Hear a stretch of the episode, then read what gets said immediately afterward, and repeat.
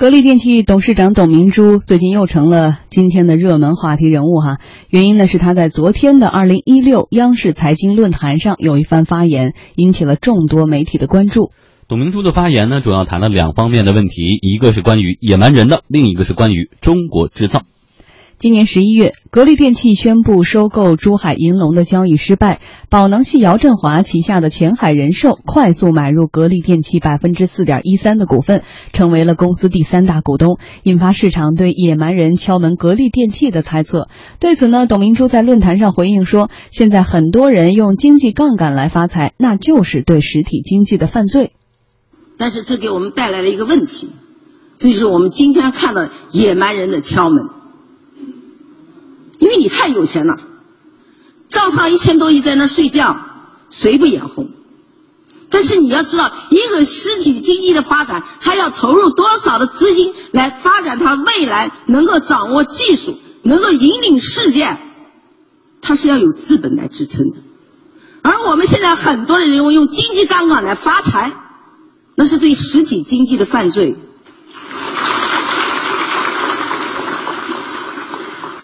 投资格力，你一定是投资，不是投机。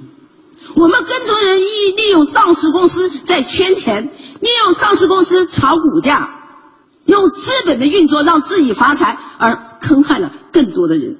我不希望我们的上市公司让我们更多的股民在投资过程当中受到伤害，这就是我们要坚守的，这就是我们实体企业发展的存在的必要性。不久前，格力电器证实，从二零一六年十二月起，也就是这个月开始呢，在现有月工资的基础上，格力电器对入职满三个月的全体员工，每人每月加薪一千块钱。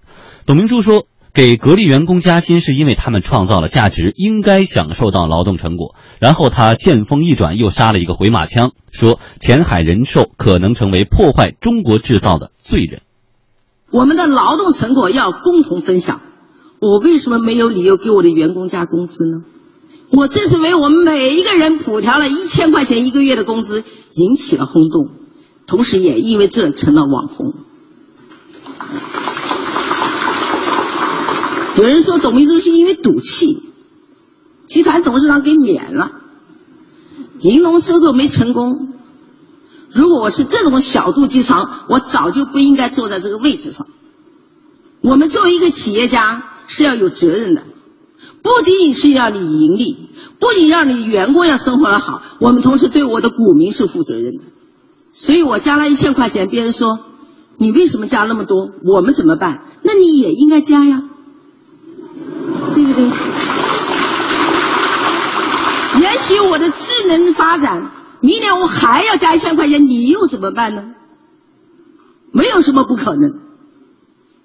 在智能的时代，在互联网的时代，我们要充分的利用这些工具。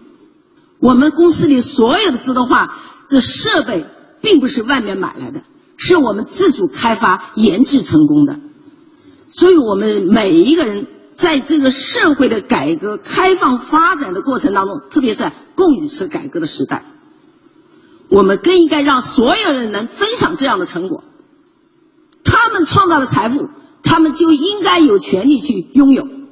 那所以，格力电器不仅仅做到对员工负责，我们去年我们的利润接近一百五十亿，我们的税收也是保证了一百五十亿。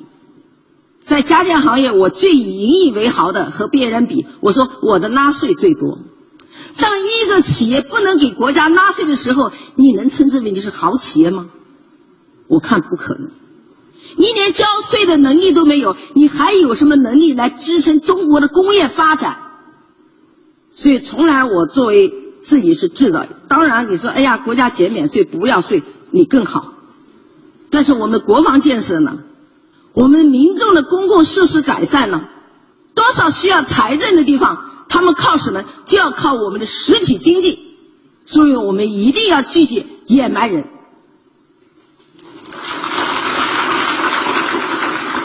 韩国是典型的例子。中国要想成为强国，必须要靠实体。美国的金融危机，二零零八年的灾难，我们是看到了。我们今天明明看到这样的现象，我们还要跟到后面去做这样的事，那是极少各部分人得利。我认为他对中国是一个破坏性的，所以我们认为坚决是不允许它发生。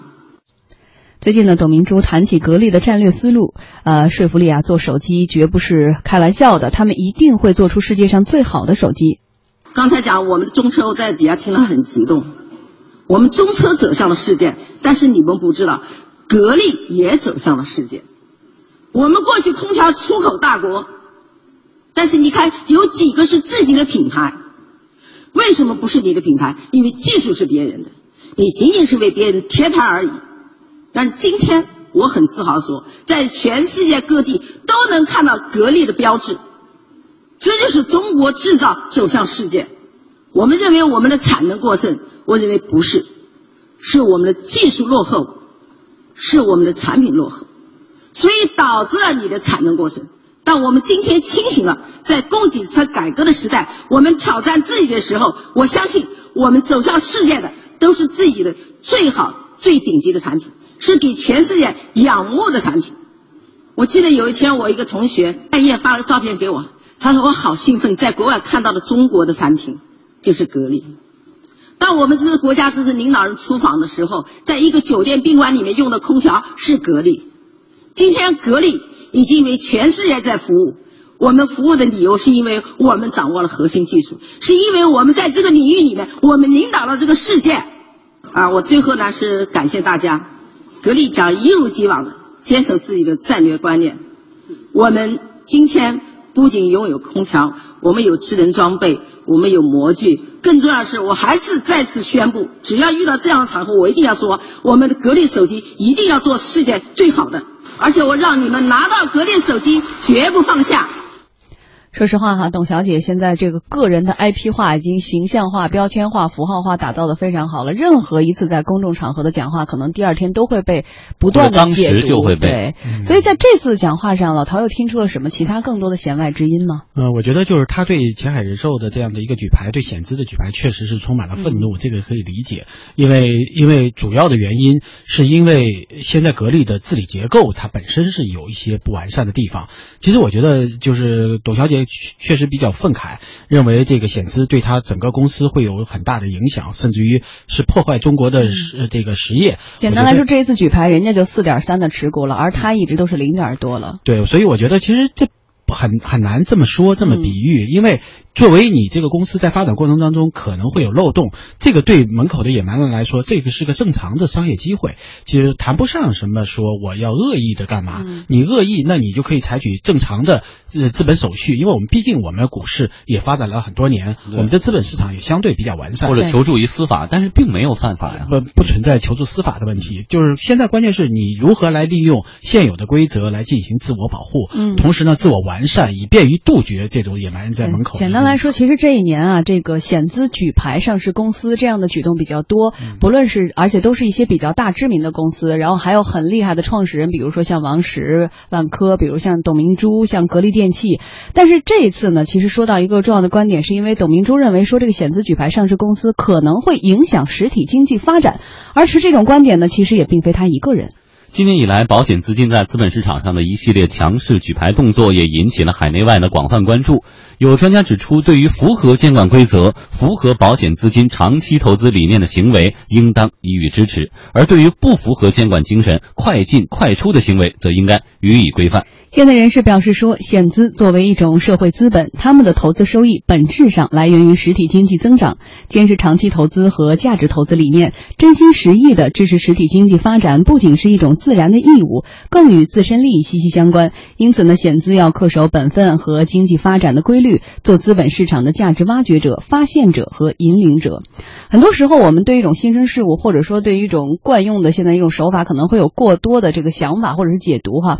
呃，到底险资在这个资本市场上或者二级市场上，当我这个去增持啊，或者去去去购买啊，或者我收购啊，呃，举牌呀，对于一个上市公司来说，如果在一个正常的边界范围之内，到底应该用怎么样一种比较呃中中肯的方法来评价这件事情？因为我们知道险资啊，基本上都是一个大的一个客户，那么它对股市的影响应该是比较大的。那同同时呢，我觉得它对呃自身来说也是有一个比较好的一个发展的机会，因为毕竟险资的增值和空间相对比较少。如果能够进入到二级市场，对于险资本身也是一个有双赢的这样的一个可能。